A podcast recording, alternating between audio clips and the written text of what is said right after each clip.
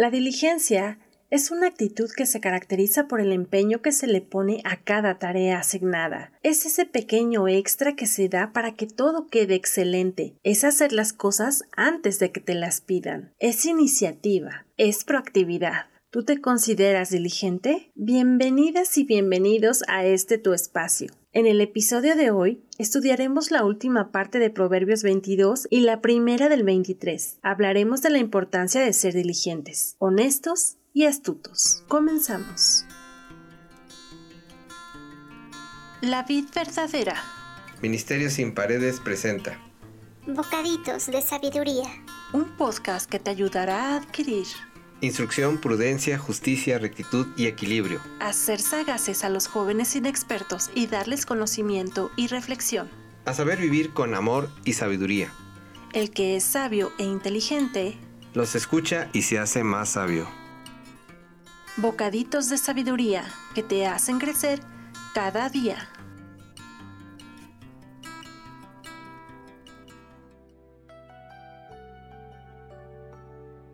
Proverbios 22. No engañes a tu vecino cambiando de lugar los antiguos límites de propiedad establecidos por generaciones pasadas. Quizá tu límite es antiguo, quizá tu familia acordó el límite con la familia de tu vecino hace muchos años, pero tal vez ahora necesitas más tierra y quizá estás pensando en secreto tomar algunos metros de tu vecino porque te llevas mal con él o porque simplemente él no quiere vender. Pero antes de actuar hay que pensar primero, ¿hubo un acuerdo antiguo?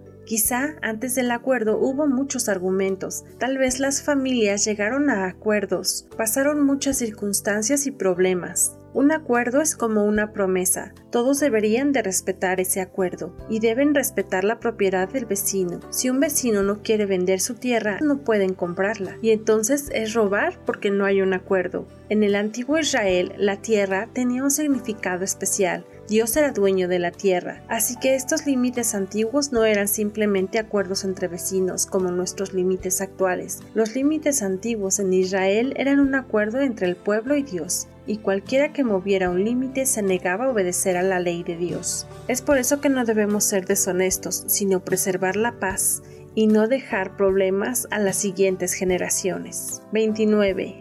¿Has visto a alguien realmente hábil en su trabajo? Servirá a los reyes en lugar de trabajar para la gente común. Dios está diciendo aquí que Él recompensará a las personas diligentes. Estas personas son valoradas porque ponen mucho interés, esmero, rapidez y eficacia en la realización de un trabajo o en el cumplimiento de una obligación o encargo. Esto es algo parecido a lo que llamaríamos a ponerle pasión a alguna actividad, y es muy común ver a las personas con estas características que son prosperadas, obtienen altos cargos y generalmente siempre les va bien. Están arriba de la gente promedio. 23.1 Cuando un gran señor te invite a comer, Piensa bien delante de quién te encuentras. 2. Aunque tengas mucha hambre, controla tu apetito. No codicies sus deliciosos manjares porque te puede estar engañando. Este proverbio puede darnos dos connotaciones. La primera, es un consejo para ejercer el autocontrol en las comidas, especialmente para ellos que con su glotonería comen en exceso, con una ansia insaciable. Es sabido que algunos no comen porque en realidad sienten hambre, sino por factores psicológicos.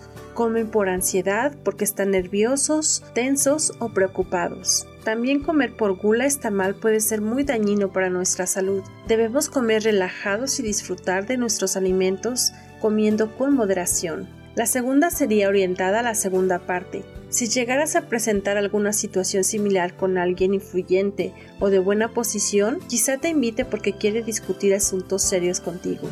No deberías pensar mucho en su vino ni en su comida, pero sí debes pensar en sus palabras. No codiciar lo que tiene y estar atento a no caer en trampas ni en dinero fácil. Analizar sus propuestas, ver los pros y los contra, pero no centrar toda nuestra atención en los placeres que pueden distraernos del verdadero foco que pudiera ser una negociación. Dios siempre nos da buenos consejos a través de sus proverbios. Te invito a que sigas escudriñando su palabra, a que sigas escuchando cada uno de estos bocaditos.